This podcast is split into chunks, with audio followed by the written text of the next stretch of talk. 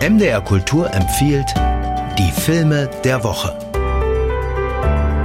Und ich bin verbunden mit unserem Knut Elstermann. Guten Morgen. Guten Morgen, hallo. Mensch, die Farbe Lila, Alice Walkers hm. berühmter Roman. Da hatten wir eine großartige Verfilmung 1985 von Steven Spielberg. Jetzt ein neuer Film und der spielt so ein bisschen durch, was wir auf dem Broadway schon erlebt haben, hm. die Geschichte als Musical. Wie hat's dir gefallen? Na, erstmal ein hinreißendes Ensemble, muss man ganz klar sagen. Die wunderbare Fantasia Baron Noney spielt eben die Hauptrolle, diese missbrauchte, gedemütigte äh, Zilli. Und dann haben wir noch die Oscar-nominierte Danielle Brooks als beste Freundin. Das ist so die selbstbewusste, starke Sophia. Und es ist eine epische Geschichte, das weiß man ja auch vom Leiden und Kämpfen schwarzer Frauen zu Beginn des 20. Jahrhunderts. Ihr Erwachen und das Aufbäumen, das hat alles nichts an Kraft verloren. Im Gegenteil. Klar, man muss sagen, das Genre des Filmmusicals, ich finde zumindest, hat so seine Eigentümlichkeiten. Also so tanzen und singende Kettensträflinge, das sind manchmal schon auch befremdliche Anblicke. Aber diese mitreißende Musikalität, mit der Blitz Bersavule, der übrigens aus Ghana stammt, berühmter Rapper dann ist, ähm, mit der er dieses Schicksal inszeniert, das gibt dem Ganzen dann schon eine Modernität, also eine neue Sicht. Zum Beispiel die lesbische Liebesgeschichte, die gibt's bei Spielberg so gut wie gar nicht, die wird nur angedeutet. Hier ist sie eine große, wunderbare wunderbare Liebe, die ja Silly auch sehr hilft. Also man spürt immer bei diesem Film, dass dieser Regisseur eine große Liebe hat zu diesen differenzierten Frauenfiguren und ich finde, das macht die Farbe Lila in dieser neuen Fassung zu einer sehr zeitgemäßen, sehenswerten und natürlich auch sehr schwungvollen Emanzipationsgeschichte. Hm. Ich habe gehört, dass es gut funktioniert, wenn Silly so in ihre Traummomente hm. abgleitet, dass dann sozusagen das Musical sich bewährt. Ja. Aber du meinst, es trägt tatsächlich auch darüber hinaus, ja?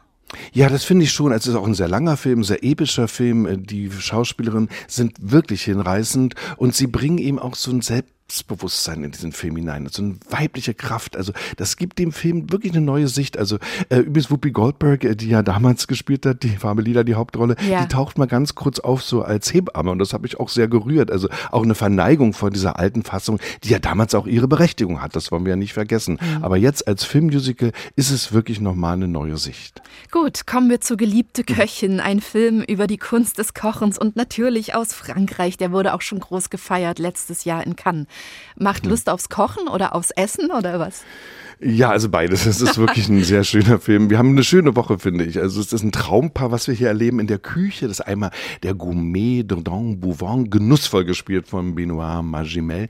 Und dann haben wir seine begnadete Köchin Eugenie mit innerer Stärke gespielt und immer ihre Unabhängigkeit bewahren. Das ist äh, das Wichtigste vielleicht in diesem Film von Juliette Binoche. Und es ist kein Restaurant. Das ist ein Landhaus eben dieses reichen Mannes und der lädt dann immer Gäste ein. Und dann werden Dinner gekocht für diese Gäste. Und da nehmen wir ausführlich dran teil. Also man sieht das minutenlang, das dauert endlos, macht aber auch einen Riesenspaß, zumal man ja auch versteht, dass diese beiden sich ihre Gefühle über die Speisen mitteilen. Der Regisseur Tran An Hung ist sehr berühmt geworden in den 90ern mit seinem Film Der Duft der grünen Papaya, Oscar nominiert. Der zeigt das gemeinsame Kochen und Essen als einen erotischen Akt der vollkommenen Harmonie. Wir sind im 19. Jahrhundert, also dieses altertümliche Hantieren mit den Töpfen Töpfen aus Keramik und Kupfer, das offene, lodernde Feuer, dieses üppige Brutzeln und Braten, Kochen und Schmoren verleihen dem wunderschönen Film eine pralle Sinnlichkeit und ich würde es jetzt schon sagen, das ist jetzt schon ein Klassiker des kulinarischen Kinos, wobei,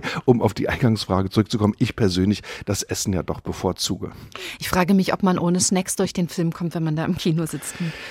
Es ist äh, manchmal nicht ganz einfach, das auszuhalten. Und es ist wirklich so detailliert gezeigt. Manche Bilder habe ich überhaupt nicht vergessen. So ein Soufflé, was da gemacht wird. Also unglaublich. Und das ist alles real. Das hat ein Meisterkoch äh, mitgekocht. Also das kann man alles auch wirklich nachkochen, wenn man dann so viel Zeit und Möglichkeiten hat. Und es ist alles möglich, was von da wegen, wird. Von wegen Essen ist der Sex des Alters. Ja, es zieht sich durch das ganze Leben, wenn ich das so höre. Ja, das stimmt. All of Us Strangers hätten wir dann noch. Der neue Film von Andrew Haig, ein Brite, der schon jetzt gefeiert gefeiert wird als ganz starke und ungewöhnliche Liebesgeschichte. Was für ein Paar lernen wir kennen? Ein ganz ungewöhnliches Paar. Man muss sagen, Andrew Haig hat ja auch schon Klassiker geschaffen, 2011 Weekend. Das ist ein Klassiker des queeren Kinos geworden. Und ich denke, bei diesem neuen Film könnte das auch wieder so sein. Basiert auf einem japanischen Roman und erzählt von einem Drehbuchautoren Adam, wunderbar sensibel gespielt von Andrew Scott. Der wohnt in einem völlig leeren Hochhaus, ganz einsam. Es gibt noch einen Mitbewohner, einen einzigen, ein geheimnisvoller Mann, Harry, gespielt von Paul Mescal. Den kennt man doch, denke ich, bestens aus dem auch sehr schönen Film After Sun.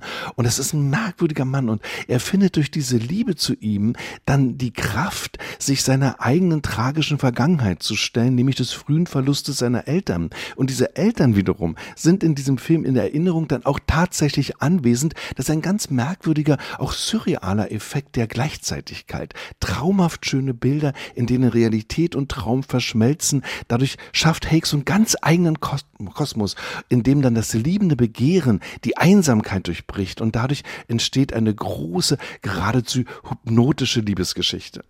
Die Farbe Lila hatten wir, funktioniert auch als Musical, sagt Knut Elstermann. Dann Geliebte Köchin, feines, frisches Leinwandfutter aus mhm. Frankreich. Mhm. Oh, ja. Und All of Us Strangers, fein erzählte Liebe und Vergangenheitsbewältigung von Andrew Haig.